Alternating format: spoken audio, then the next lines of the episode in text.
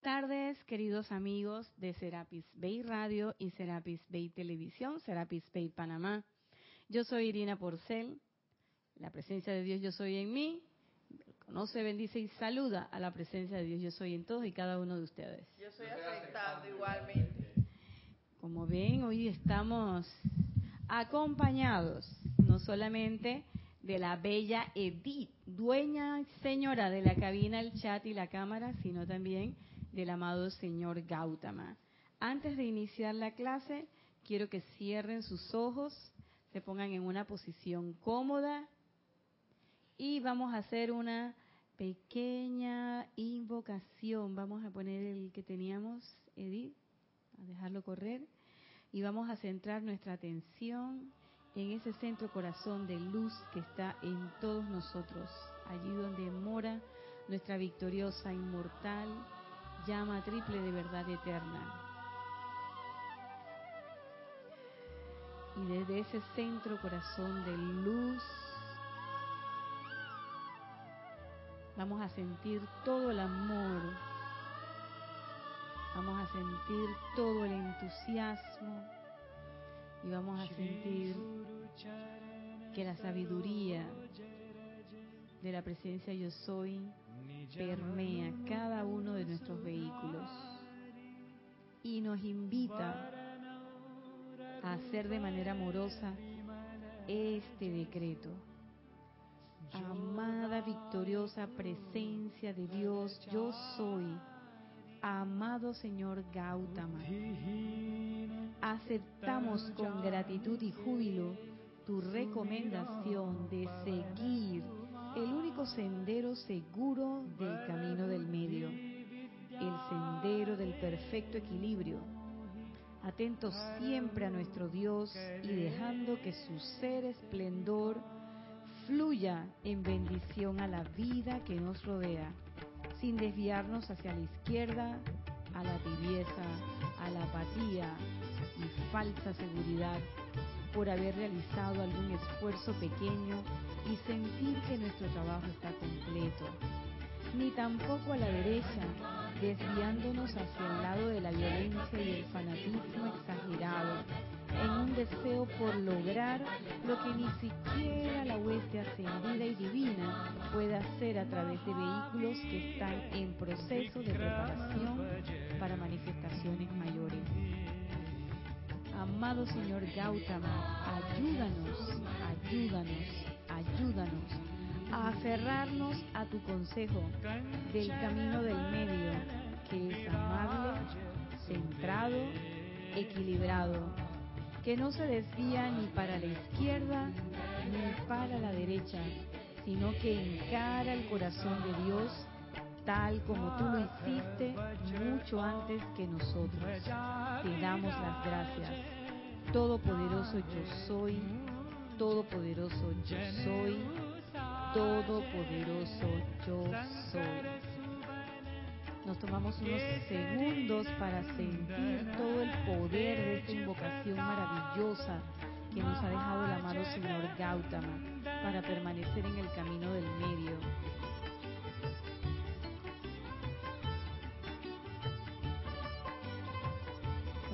unos segundos para permitir que esa sabiduría del Señor Gautama se derrame a través de nosotros, para que toda la voluntad y el entusiasmo del rayo azul vaya de la mano con esa sabiduría y para que el amor sea el motor que guíe nuestro entusiasmo sabiamente utilizado en cada una de nuestras actividades todos nuestros días. Tomamos una respiración profunda y regresamos al salón de clases y ustedes al lugar donde se encuentran. Hoy tenemos una clase, como ya se dieron cuenta, el invitado, el dueño de la clase, el maestro de la clase, es nuestro amado y querido señor Gautama, Gautama Buda. Y esta clase tiene que ver con relación al Festival de Huizac que se celebra en la luna llena de mayo que casualmente cae mañana. Este, esta clase está en el libro del Diario al Puente de la Libertad, señor Gautama Maitreya, en la página 20. Si estás escuchando esta clase en este momento, puedes comunicarte con nosotros y hacer un comentario o pregunta con Edith, la dueña y señora del cabina, de la cabina, el chat y la cámara. La palabra es Serapis Bay TV a través de Skype. Con mucho gusto te atenderemos. Si estás escuchando la clase en diferido, puedes enviar tu comentario o pregunta a la dirección irina.serapisbay.com y con mucho gusto contestaremos o comentaremos. El maestro inicia diciendo, a cada gran avatar e instructor del mundo se le permite desarrollar algún medio de transmitir su propia corriente de bendición a los seguidores de su fe, que todavía se encuentran habitando en el mundo de la forma. La comunión espiritual difiere con cada religión, la cual se establece como una vertida particular de bendición cósmica para alimentar las almas de los hombres. Y eso es lo que va a pasar, eso es lo que sucede todas las lunas llenas de mayo. El maestro envía su radiación y todos los que están prestos a esa comunicación la reciben. Hay muchos, como van a ver ahora, que en los tiempos inmemoriales, por allá cuando el maestro todavía estaba en la encarnación, viajaban hasta esta comunidad en Huizac para sentir y escuchar sus discursos, para estar cerca, aunque sea un poquitito cerca del aura del maestro. Dice, en el caso de Gautama, del señor Gautama Buda, su infusión de conciencia espiritual dentro de las almas receptivas de los hombres tiene lugar una vez cada año en la luna llena de mayo. Este año cae 28. Aquel mayo, do, que nos están hablando en este discurso, en 1955 cayó 6 de mayo. El sitio de celebración del Festival de Huizac cambia de año en año con el fin de permitirle a las corrientes naturales particularmente auspiciosas, cooperar con la visitación. El maestro nos visita, nos envía su radiación y nosotros receptivamente la aceptamos. El corazón estremecido por las percepciones despiertas del alma es la brújula y guía de muchos miles de quienes se embarcan en el peregrinaje al valle de Huizac. Sin embargo, a medida que la conciencia de la humanidad se encuentra ahora una liberación cada vez mayor para viajar sin en el engorro de la carne a los centros espirituales activados por la presencia de la hermandad, todos los interesados pueden ocupar sus puestos con la gran hermandad blanca para honrar la presencia del Buda y convertirse en griales para llevar sus bendiciones de vuelta a sus hogares, actividades y ambientes. Y claro, ahí no era que yo me voy a cargar, ese concepto de yo me cargo para que se me resuelvan mis problemas, para que ya la cosa se ordene, no va en esta, en, eh, por esta, no va por esa vía. ¿Por qué vía va? para que nosotros nos convirtamos en griales y llevar esas bendiciones de vuelta a nuestros hogares, actividades y ambiente. Actividades todas. Tus actividades profesionales, tus actividades como vecino, tus actividades como miembro de una familia X o como amigo o como miembro de una comunidad o como miembro de una nación, país o lo que fuere. Donde quiera que te estés desarrollando profesionalmente, espiritualmente, físicamente, esta radiación del amado Señor Gautama nos puede acompañar, te puede acompañar y nos puede ayudar a realizar nuestras actividades. Y le comentaba yo a Kira hace un rato, la radiación del señor Gautama, que uno piensa que es así como que ay, letárgica, es para nada, por el contrario, es alegre, feliz, entusiasta. Uno entra y es una cuestión de que te va llenando. Y desde hoy en la mañana, para mí hoy todo fueron como risas, como que era una cosa así. Hasta me pasó una cosa muy curiosa con el taxista el día de hoy. Yo olvidé la cartera en la casa. Y cuando le dije al Señor, digo, ay Señor, se me quedó la cartera. El Señor me dice, ah, no se preocupe. Usted siempre viaja con nosotros, así que no se preocupe. Yo mañana, usted mañana me lo da.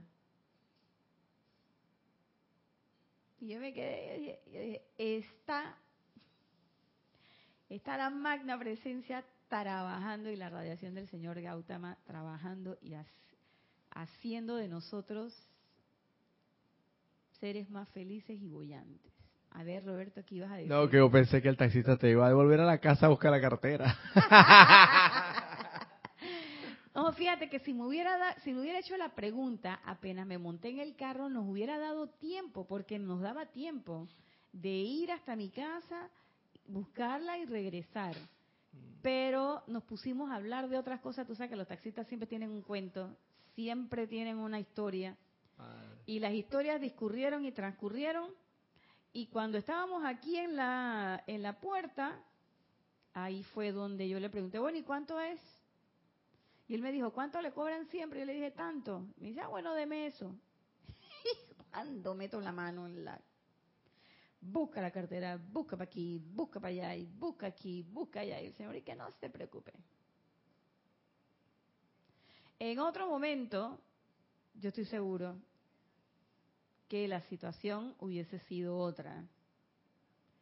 Pero no tanto es la actitud del Señor, sino la propia actitud mía de tranquilidad, de que no era de que, bueno, no tengo plata, allá tú. Eso es frescura, no es tranquilidad, sino la tranquilidad de saber que, bueno, en, si teníamos que regresar, si él me hubiera dicho, bueno, regresamos, regresamos, no hay problema. Había tiempo, que jamás me vengo tan temprano pero había tiempo, o sea, algo, no sé, yo decía, algo me decía, ¿sabes qué?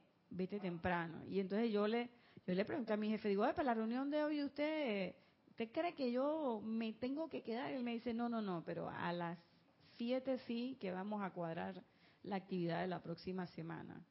Digo, ¿se pueden quedar aquí trabajando? Y él dice, sí, sí, sí, sí, sí, ¿usted qué tiene que hacer? Yo dije, tengo una clase.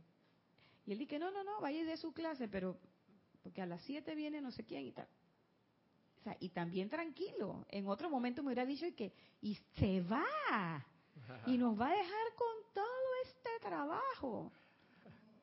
Y el hombre con una cosa, una tranquilidad franciscana que yo vi que, ok. No, no, no, no, vaya, vaya, vaya. Y, nosotros la esperamos, no se preocupe. Entonces, ¿Qué es lo que hacía? Qué, ¿Por qué les traigo esto del WISAC? Porque es el festival del amado señor Gautama. ¿Qué fue lo que nos dejó el amado señor Gautama? Yo les voy a contar rapidito. Él es su en su última encarnación, Siddhartha, el príncipe Siddhartha, pues rapidito, rapidito, rapidito.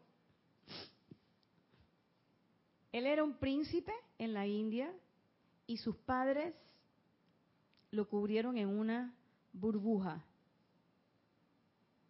de cristal, si se pudiera decir.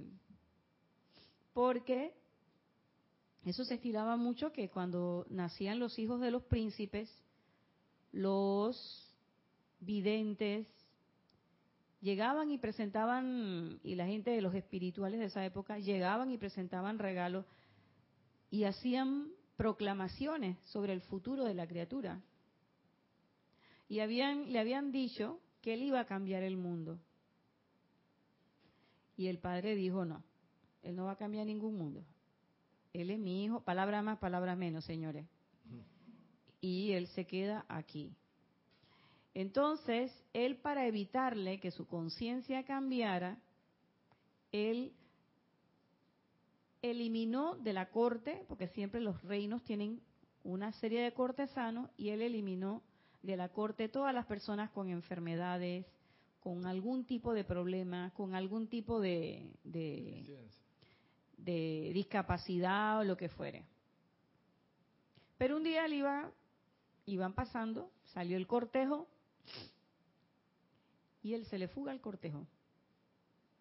Y entonces ve personas pobres, ve personas pidiendo dinero en las calles, niños con los pies en el suelo y todo ese tipo de cosas.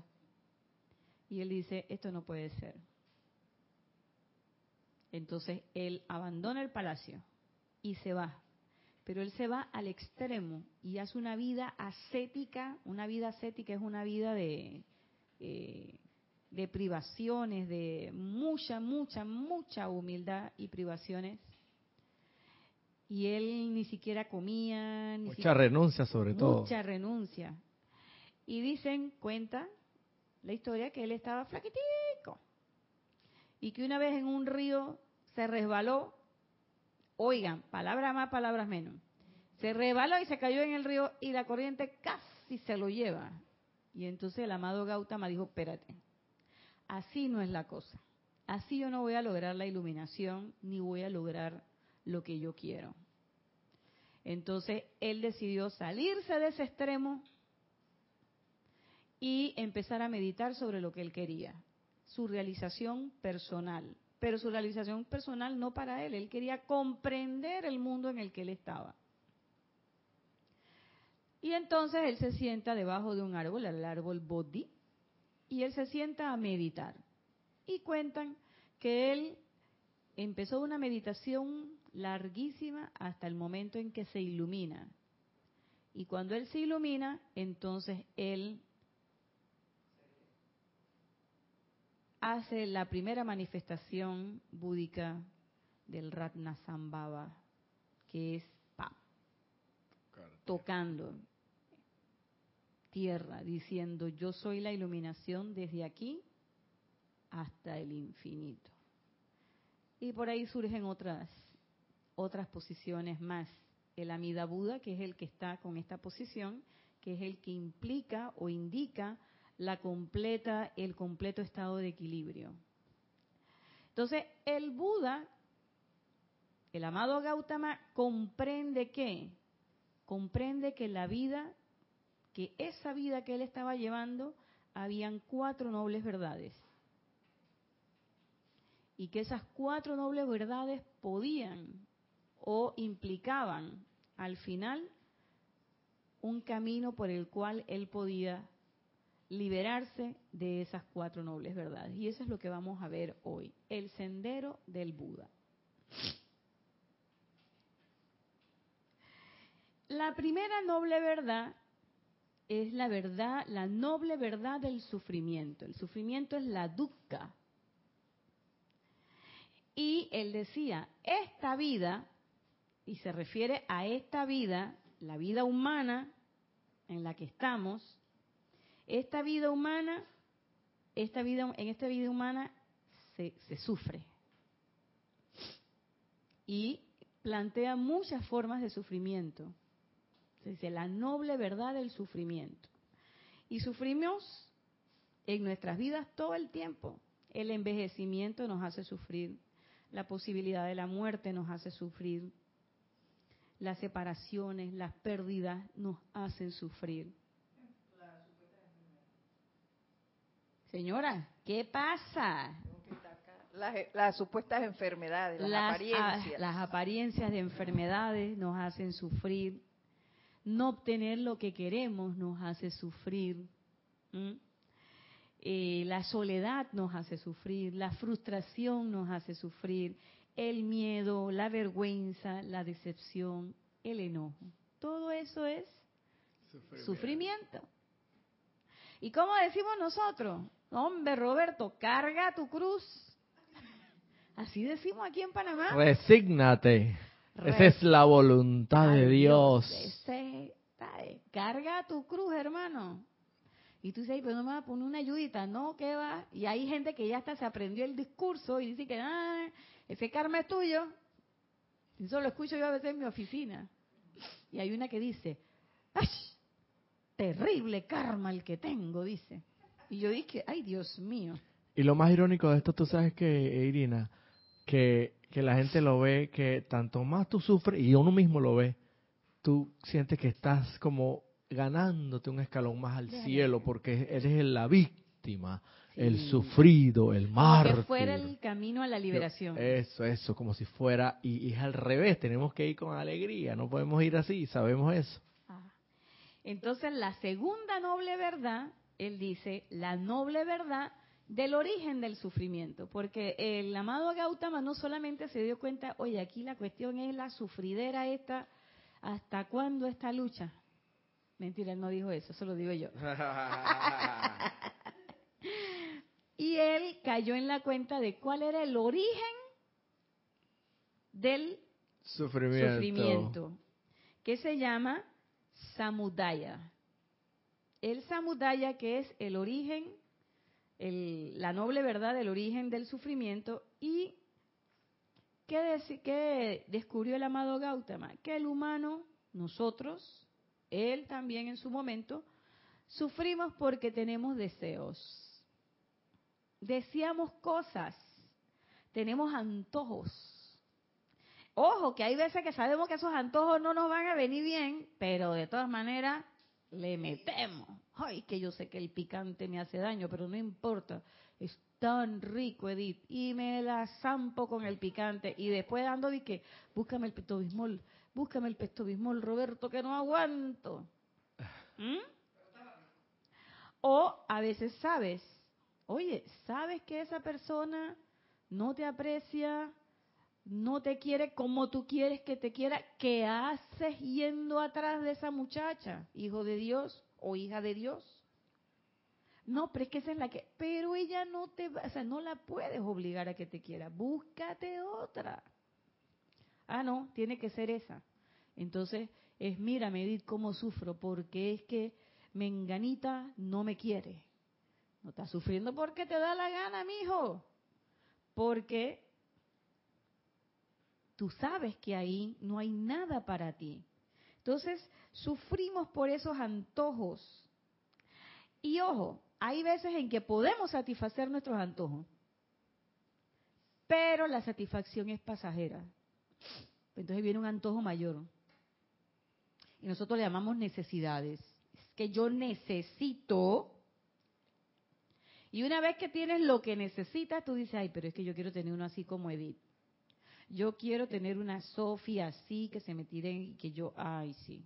Porque es que mis chihuahuas no tienen los pelos así. No tienen pelo. Yo quiero una así. Entonces, vas te consigues una perra de esa y después la perra te destruye, que si los zapatos, que si los no sé qué, que si esto, se pelean los perritos entre ellos. Tú dices, ¿qué problema tengo? Ay, estos animales, te estás con ese sufrimiento. Oye, pero si tú lo querías. Ya tenías, ya yo, tú tenías dos, necesitabas un tercero. Y así vamos pidiendo cosas, vamos deseando cosas. Tengo un buen trabajo. Ah, no, pero yo quiero ese puesto.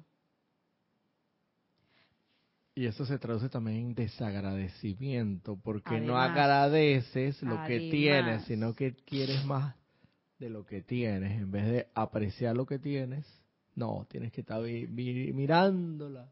Además. El patio del vecino. Y gran parte de ese origen del sufrimiento, de que es el apego, el apego siempre va acompañado no solamente de eso de malagradecimiento o desagradecimiento, sino también muchas veces de decepción y arrepentimiento. Ay, ¿para qué me metí yo en esto? ¿Por qué tenía yo que abrir la boca? Y entonces, todo eso que es, calificaciones, calificaciones, que ahora lo vamos a ver cómo eso nos amarra.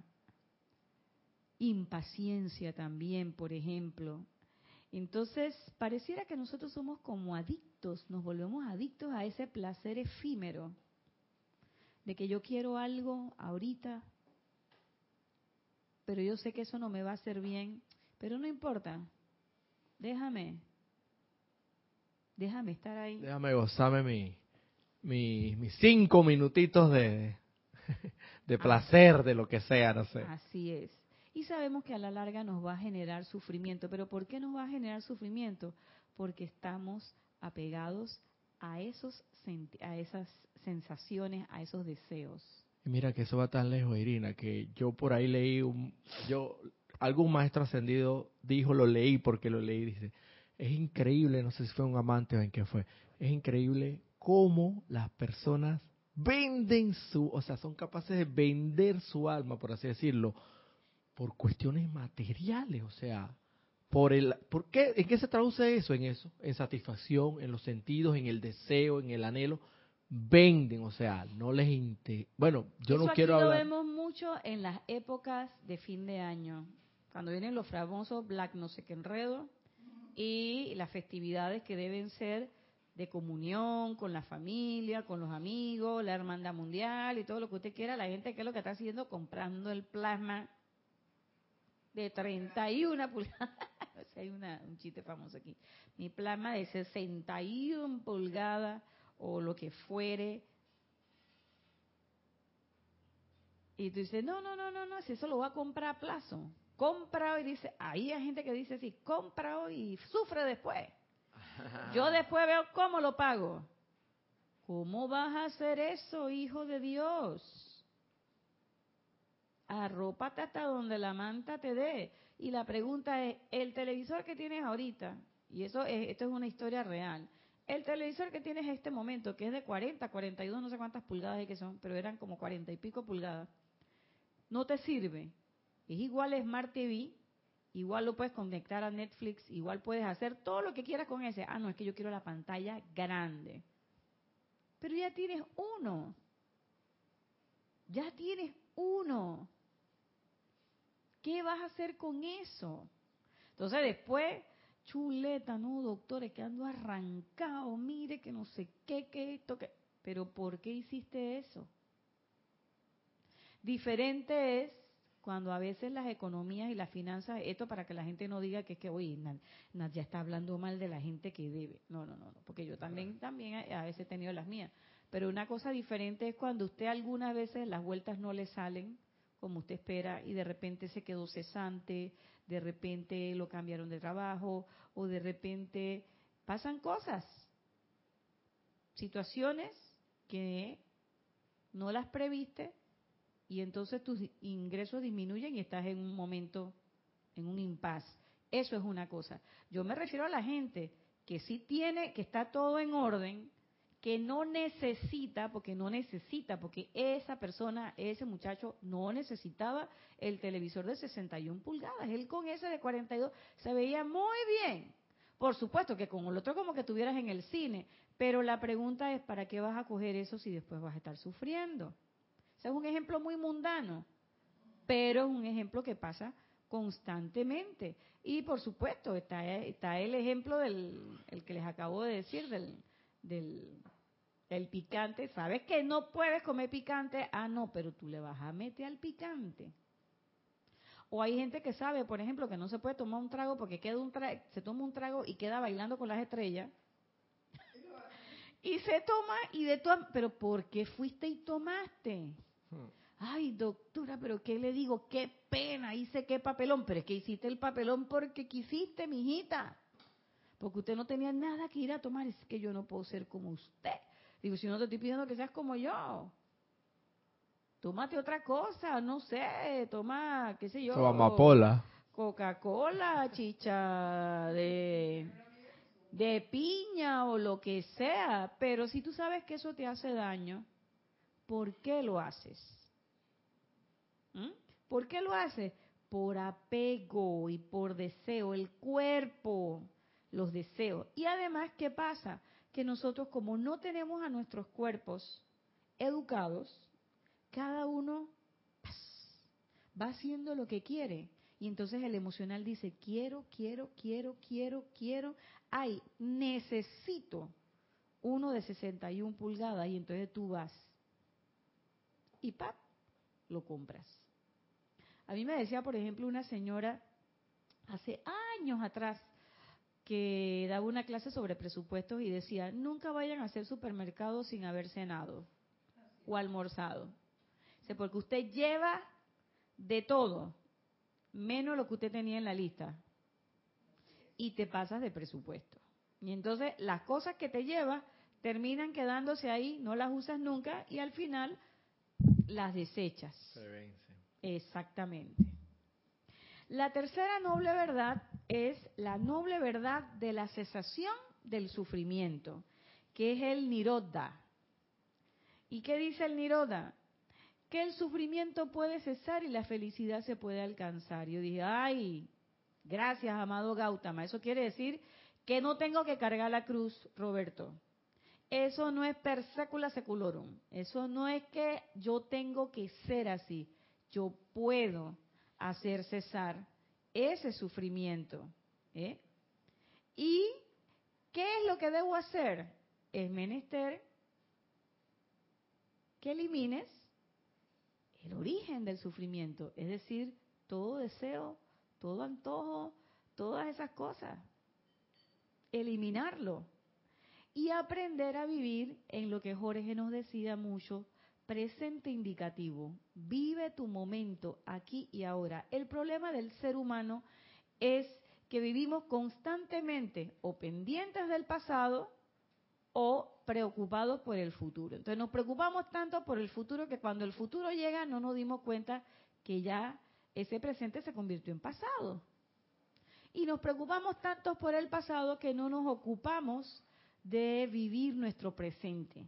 Y entonces, lamentablemente, el terrible futuro sí llega. Pero ¿por qué llega el terrible futuro? Porque no vivimos nuestro presente activamente.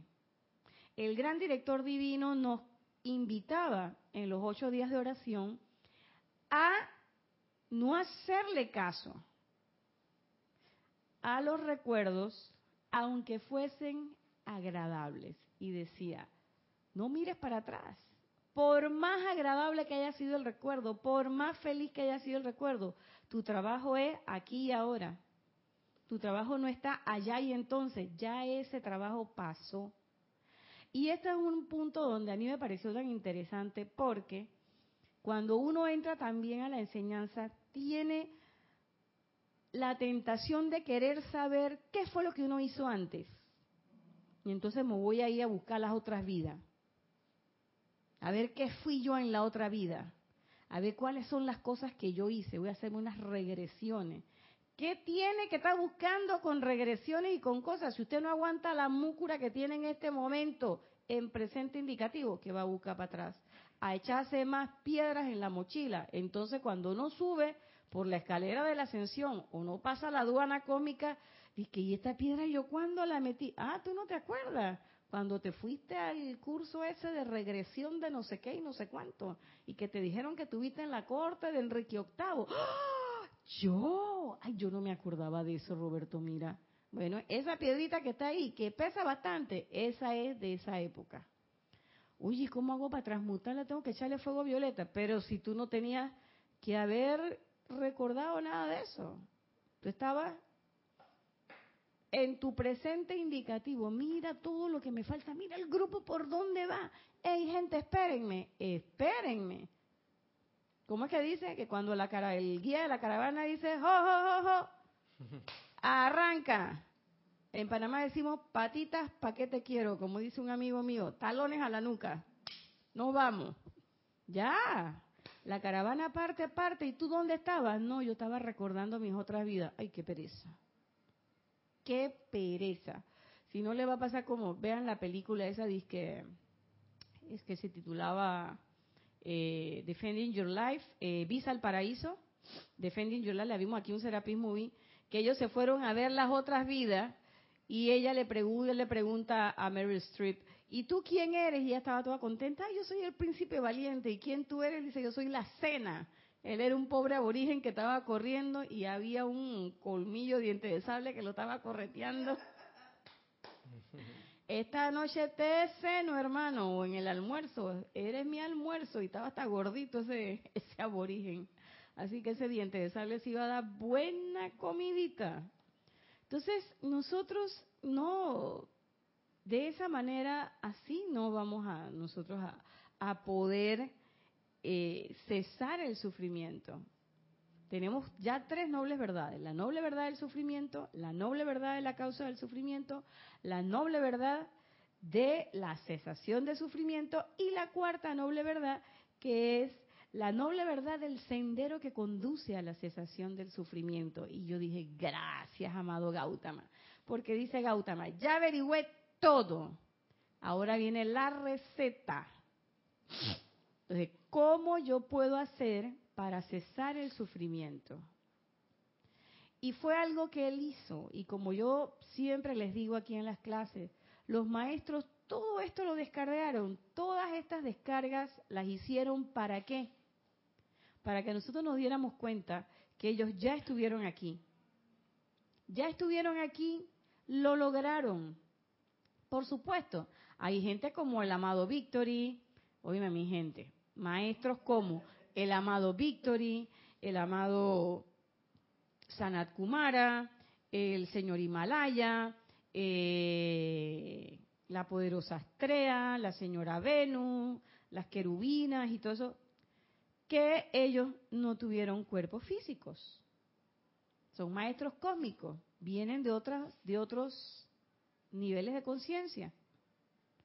Pero el amado Saint Germain, el amado El Moria, el amado Gautama, el amado Kusumi, la amada Lady Nada, la amada Porcia, el amado Maestro Jesús, la amada Madre María, y si sigo así, me voy a demorar toda la clase. Nada más en nombrar a todo el amado Hilarión, que está la película de, Pablo, ahora está, la están estrenando aquí, bueno, ya están casi por quitarla. Este, todos estuvieron aquí y todos en el diario del Puente de la Libertad nos han dejado instrucción diciéndonos, ya vine, experimenté, mira lo que me pasó, tú lo puedes lograr. ¿Por qué? Porque yo también lo logré. Y a pesar de que son seres ascendidos, te están diciendo, y el Maestro Jesús te lo decía todo el tiempo, lo que yo puedo hacer y más, tú lo puedes lograr. Lo que pasa es que nosotros idealizamos las cosas, sacamos todo fuera de nosotros, allá y entonces, no aquí y ahora. Entonces, el amado Gautama, esa noble verdad que se llama Magga, él dijo, esa, esa actividad la podemos cambiar a través del noble óctuple sendero. Ocho nobles pasos. Y aquí los tenemos. Vamos a ver si Edith nos hace el menester de... Y nosotros estamos aquí en el samsara, dando vueltecitas como el perrito. Siete vueltas para sentarnos, es siempre en el mismo lado. Samsara, la rueda de reencarnación y muerte. ¿Mm? ¿Y por qué estamos en el samsara? Por todo lo que nos ha dicho el amado Gautama. Ese apego que tenemos a las cosas de la personalidad, a cada uno de nuestros elementos sentidos auditivos de todo tipo, nuestras costumbres o como decía una vez una hermana, antiparras de la personalidad, aquí en Panamá le decimos marrumancia. Pero siempre, o sea, todo, es, es que así soy yo, esta soy yo, es que yo nací así y es que ya yo que voy a cambiar. No, no, no, no. Siempre se puede salir de aquí apegados a los sentidos, porque esto es lo que yo veo, esta es la verdad. La verdad es la que yo veo, la que yo huelo, la que yo oigo, la que yo saboreo, pero no creo en otras verdades. Y si alguien viene y me llama y habla de Dios, yo digo, ¿qué Dios? ¿Dónde está Dios? ¿Quién es Dios? Muéstrame, ¿dónde anda? Los ángeles, ¿dónde? ¿Ya tú lo viste? Y yo le digo a la gente, digo, yo soy médico y la fisiología cuando yo estudié, en tiempos inmemoriales, antes de la vigencia, como decimos acá, sí, el Gaitón ya va como por la división 25, yo estudié en la quinta. Y entonces yo les digo, los libros dicen que la, la conducción del impulso nervioso que hace que tú te des cuenta que allá hay una vela y te estás quemando y haces un acto reflejo de retirar la mano ese es un impulso nervioso y tú haces pap, pap, y retiras la mano o te golpeaste y enseguida quitas, o sea, un, un reflejo protector, es un impulso eléctrico y se transmite desde el momento en que tienes contacto con el, con el instrumento, se transmite por vía aferente, por toda esta vía, llega al sistema nervioso central, ahí hay un grupo de neuronas especializadas que lo integra y pone la atención y dice, hey, hermano, allá abajo se está quemando alguien, ¿qué respuesta mando? Y ellos se ponen de acuerdo ahí, que retire la mano, que retire la mano. Entonces la neurona eferente, es una neurona que, la aferente es la que lleva, la eferente es la que trae el impulso, ese impulso sale cha, cha, cha, cha, cha, eléctricamente, llega al dedo y le dicen al receptor que está ahí, hey, quita la mano ahí. Y ¡pap! Tú quitas la mano. Y eso ocurre en un segundo. Es impulso eléctrico. ¿Tú lo viste? No. Pero funciona. ¿Por qué? Porque estás viendo los efectos. Entonces yo no tengo que ver a los ángeles, yo no tengo que ver a los maestros, ni tengo que ver a Dios, yo sé que está. ¿Por qué? Porque yo siento los efectos de las actividades y de la energía y la radiación de los maestros. Y eso no lo puedes negar. Tú puedes quizás no sentirlo porque estás tan embotado, porque no estás preparado, por lo que fuera. Pero una vez que tú empiezas a seguir cada uno de esos pasos, se siente. Y uno sabe que está ahí. Entonces ya tú nunca más vas a poder decir, eso no es cierto. Tú lo más que puedes decir, hey, me dio pereza y me bajé del bus, me vine para acá. Pero tú no puedes decir que, no, yo me salí porque que de verdad tú sabes que, que yo es que yo comprobé que no existe. Ajá, pruébamelo pues. Pruébamelo. Entonces, en la verdad eso no es así. La gente que pasa, la personalidad lo jala. ¿Para qué te vas a ir para allá? A rezar. No, hombre, pero tómate acá la copita de vino o la cervecita. Eso tiene que ver con los deseos. Oye, ¿qué pasa? Entonces, ¿estás en qué? Estás con la dukkha. Estás con la causa del sufrimiento. Y eso muchas veces pasa. Yo les digo, a mí me pasó.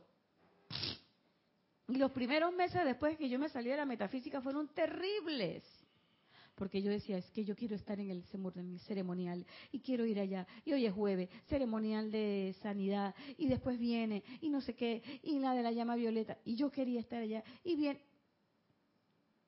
Pero una cosa era, yo quería, la pregunta es, ¿yo estuve? No. Al final la personalidad es que no, hombre. Entonces uno se inventa cosas. No, hombre, que si voy ahí me van a mirar mal, que no sé qué, va a tener que dar explicaciones. Mejor no voy para que no me pregunten cosas.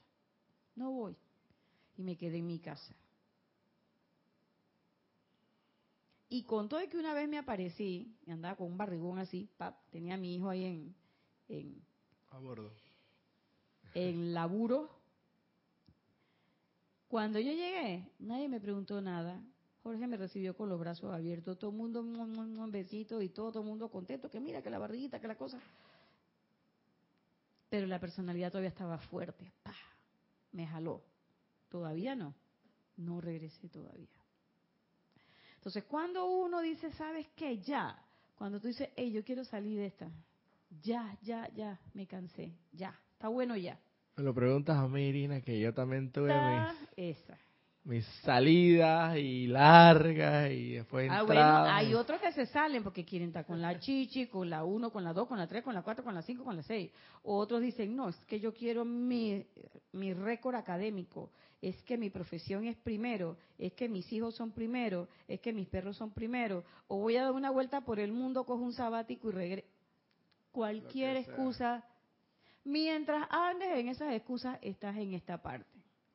Entonces llega un momento en que hay un primer punto de iluminación. Y entonces dice el maestro que empieza con la recta comprensión. Cuando tú caes en la cuenta de las cuatro nobles verdades. Y ahí hay ¡ching! Una pequeño, un pequeño foquito se ilumina. Aunque ustedes no lo crean, están pintados de amarillito. Te iluminas. Recta comprensión. La recta comprensión es el Diti. El Diti es que es aceptar las cosas como son, es ver la vida como es. Y es saber, por ejemplo, nada más le voy a dar un ejemplo sencillo, saber que no es que me la hacen, sino que simplemente son cosas que pasan. como decimos nosotros ahora, es energía que viene. No son las personas las que te hacen las cosas. Es energía que está y que busca un canal por donde manifestarse. Eso es todo. Cuando tú entiendes que el mundo no está contra ti, ahí hay un primer momento de iluminación. Sanmaditi. Después viene el recto pensamiento. Sanmakapa. El recto pensamiento ahí. Pensamiento es que controlo mis pensamientos conozco y ya sé cómo es la ley de causa y efecto. Conozco la ley eterna de la vida. Y digo, lo que pienso y siento, eso traigo a la forma. Entonces me ocupo de cuidar y de vigilar la atención, mis pensamientos, por donde que andan. Empiezo a meditar, empiezo a controlar cada uno de mis vehículos y a tratar de que se ordenen y cooperen entre ellos. ¿Por qué? Porque sé que entre más cooperan, mejor mi labor se hace en este plano. Luego viene la recta palabra. Una vez que, hey, ya conozco las nobles verdades, cuatro nobles verdades, conozco la ley eterna de la vida, la ley de causa y efecto, estoy clarita en esa, caigo en la cuenta de que lo que pienso y siento, eso traigo a la forma. Entonces mi palabra se vuelve recta. Ya no ando emitiendo cosas discordantes por ahí, empiezo a hablar amorosamente, con diplomacia, sin violencia, puedo expresarme con tranquilidad, no tengo que ser agresiva en mi forma de expresión. Sí, porque la palabra es el pensamiento hablado. y entonces, ¿a dónde queda el recto pensamiento? por ningún lado. Exacto, o sea, tienes que conectar una con la otra. Exactamente. Entonces me expreso claramente, no soy indulgente con la gente, ni discriminadora. Eso de lástima lo empiezo a desterrar, no pierdo mi tiempo en habladurías, en chismes. Se acaban las mentiras, no difamas a la gente, y trata de utilizar siempre ese criterio que, eh, eh, que utilizaba, que utilizan mucho los budistas. Yo se lo escuché por primera vez. Eh, lo leí hace mucho tiempo, si mal no recuerdo, así Krishnamurti, que decía que si lo que vas a decir es cierto, es bueno, es ayuda y es el, si no mal recuerdo eran eso, de si era bueno, cierto, y si ayudabas a la gente. Entonces solamente tú hablabas en ese momento. Los maestros dicen que tus palabras sean tan valiosas como el silencio, que vas a romper. Entonces la recta palabra es bien importante. Luego viene la recta acción.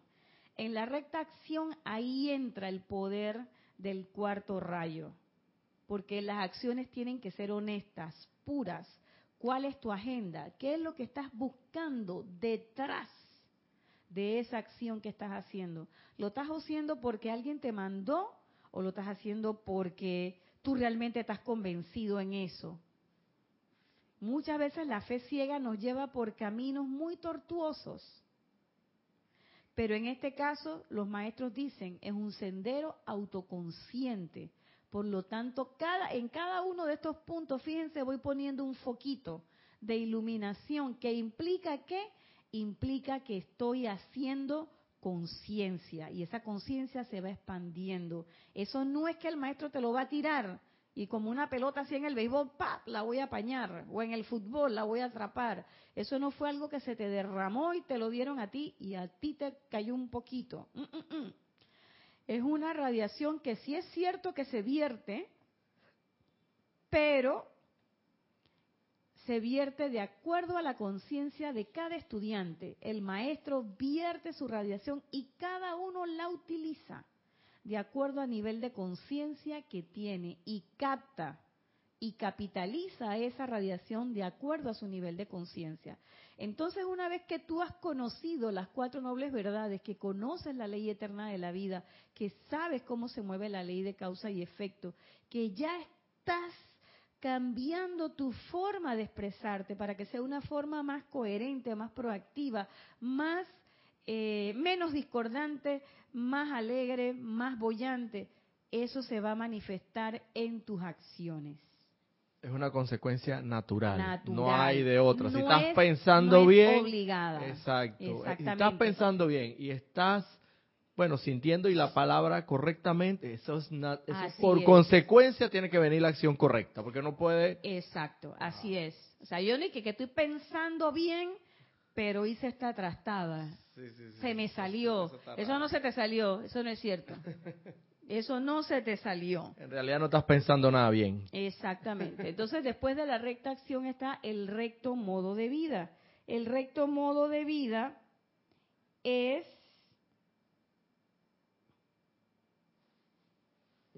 Creo que tiene que ver con las actividades, el trabajo. no, es que se esta era Diti, el pensamiento es Sanma Sankapa. La recta palabra es Sanma Kamanta. Y el... La recta acción. El recto modo de vida es el Sanma Ajiva. Sanma Ajiva. Sanma Ajiva. ¿Y eso qué quiere decir en eso de recto modo de vida? Es que soy reverente con la vida. Y tengo una forma de ganarme la vida que es honesta, que es pura, que va de acuerdo con todo esto que ya manifesté. Nada, y que, que yo soy abogado, pero yo hago mis tramoyas por ahí de vez en cuando, porque ahí donde está el billuyo, hermano. Si yo no hago esa tramoya, no me sueltan el billete. Entonces, ¿qué quiere decir? Que tú no estás en el recto pensamiento ni en la recta comprensión porque estás, lo que estás generando es energía discordante que se suma a la cuota de energía discordante que ya tiene el planeta. Y lo que quiere el estudiante de la luz, si es que lo quiere y si es que es estudiante de la luz, es que lo que desea es que la cuota de discordia del planeta vaya disminuyendo cada vez más. Y si él puede contribuir a esa disminución de la cuota del planeta, ahí estamos perfectos. Lo que sigue es el recto esfuerzo. Es decir, en ese recto esfuerzo está en que yo voy a hacer todo lo posible por ordenar todos mis vehículos, dejar los pensamientos vagabundos para otro día. No me pongo ahí a pensar a ver qué y que, que me bajen. No, yo hago mi esfuerzo, hago mi aplicación, hago mi decreto y sí hago la práctica de la presencia yo soy, que se manifieste. Hago el esfuerzo de levantarme más temprano para poder meditar con tiempo. Exactamente. Y no estar apurado así después todo bañándome y para ir para el trabajo. Ese es el recto esfuerzo. Y no es un esfuerzo de que, ¡ay, qué pesado! Sino es un recto esfuerzo de que yo lo quiero hacer porque estoy consciente, miren el foquito iluminado, estoy consciente de que esa es la única forma de acabar con las cuatro nobles verdades del sufrimiento, de la dukkha. La única forma de romper con ellas es siguiendo el camino, esto fue lo que el Buda, el amado Gautama, le llamó el camino de en medio. La última, antes de la sumum, es la recta atención. En la recta atención que tenemos es la atención a todo. La atención de tu cuerpo, la atención de tus pensamientos, la atención de tus sentimientos, la atención de tu cuerpo etérico. ¿Qué recuerdo, qué no recuerdo? Y ahí tenemos bastante trabajo que hacer. En el centro y el último paso, y no por último paso, del noble octuple sendero, no menos importante, es el recto samadhi o la recta meditación. Se llama Samma Samadhi. ¿Y eso qué quiere decir? El Samma Samadhi es el desarrollo de tu concentración final. Es la unipuntualidad y por eso fue que le puse aquí la llama triple. El Samma Samadhi es cuando tú estás claramente en contacto con esa presencia yo soy. Y fíjense aquí abajo les puse esto que está aquí, que son las cinco vocales de la obediencia. Cada uno de los pasos del noble octuple sendero tiene una expresión transversal en las cinco vocales de la obediencia. Porque la armonía de los sentimientos, la economía de la energía, el poder de invocación, el silencio y la ausencia de curiosidad, todo eso te lleva a la práctica completa de este paso.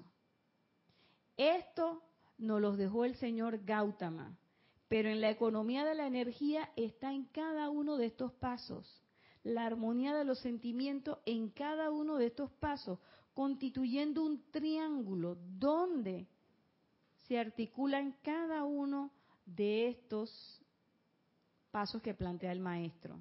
Los tibetanos lo ponen con la figura como de un timón de barco, que tiene los siete aspectos y el centro. Y ese timón que es, es el timón que gobierna tu vida, es el timón de la presencia yo soy, diciendo aquí y ahora, en este momento, tú eres el dueño de tu vida.